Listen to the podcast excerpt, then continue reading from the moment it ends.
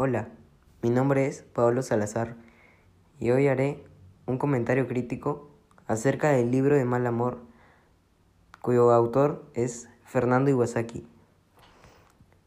Para comenzar, quisiera hacer una introducción del libro. Este nos habla de las historias del autor en el amor. En estas historias, él siempre es rechazado, por lo que podemos ver su, su inexperiencia. El autor nos presenta a un personaje que tiene sus virtudes y sus defectos, entre las cuales encontramos que es alguien que persevera, o sea que no se rinde al primer intento. Y uno de sus defectos es que tiene mucha inexperiencia en el amor.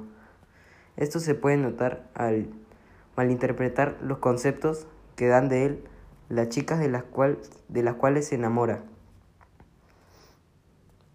Por ejemplo, en todos los relatos, cada vez que se enamora, trata de usar tácticas o cambia su forma de ser para tratar de gustar a la chica.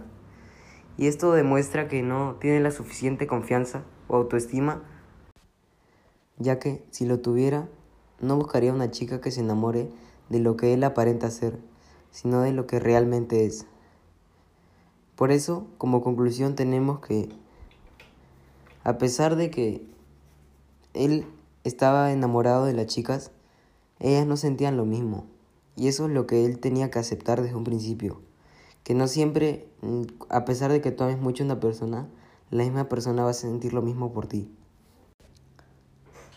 Y como otra conclusión, tenemos que, a pesar de todos los cambios culturales y de la sociedad que han pasado todos estos años, muchos de los jóvenes siguen teniendo estos problemas al momento de tocar el tema del amor.